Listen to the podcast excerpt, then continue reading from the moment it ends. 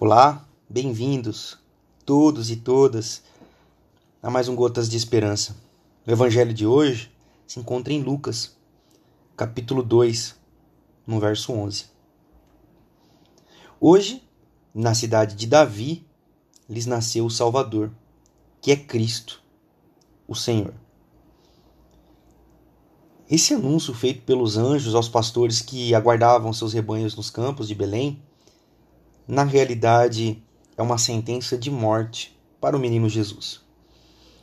Ariovaldo Ramos diz que antes de Deus dizer haja luz, Deus disse haja cruz. O menino Jesus já nasceu com uma sentença de morte. E você pode acompanhar isso na sequência do texto, onde o governador manda matar todos os meninos abaixo de dois anos, para que Jesus também pudesse ser morto. Porque Salvador, Cristo e Senhor eram os títulos do imperador romano. Ao atribuir esse título a Jesus de Nazaré, o anjo condena Jesus à morte. Por quê? Porque chegou alguém maior do que o imperador romano. E o imperador, dentro do contexto ali de Roma e onde Jesus nasceu, era tido como uma divindade. O imperador Júlio César, que foi assassinado no ano 44 a.C., quando ele foi assassinado, seu filho Otávio assumiu o império. E Otávio promoveu Júlio César à categoria de Deus. Então, disse na história que depois da morte de Júlio César, Otávio viu uma estrela cadente e então ele disse: Lá vai, lá vai Júlio César, o meu pai, encontrar o seu lugar entre os deuses. Então Júlio César foi divinado, divinizado ou divinizado. Então Cristo nasce como um concorrente do imperador. Mas Jesus não tem aspiração política. Jesus não tem aspiração imperialista. Jesus é um Deus que vem para servir. Mas quando nós escolhemos servir como Jesus escolheu, nós também escolhemos um caminho de morte.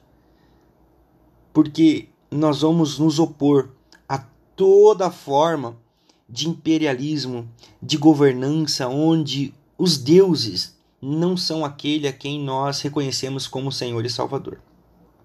Não existe mito, não existe Deus, homem, senão Jesus Cristo. Não existe outro, não há nenhum outro nome que nós temos. O rei legítimo é um só, Jesus o Senhor. Ele não tem o seu representante na terra, ele não elegeu um presidente, ele não elegeu um governador, ele não elegeu um prefeito para ser o representante dele na terra. Jesus não tem essa aspiração, Jesus não, não trabalha nessa perspectiva. Então, nós que cremos no Evangelho, que temos o Evangelho, entendemos que Jesus nasce para se opor a toda forma de governança.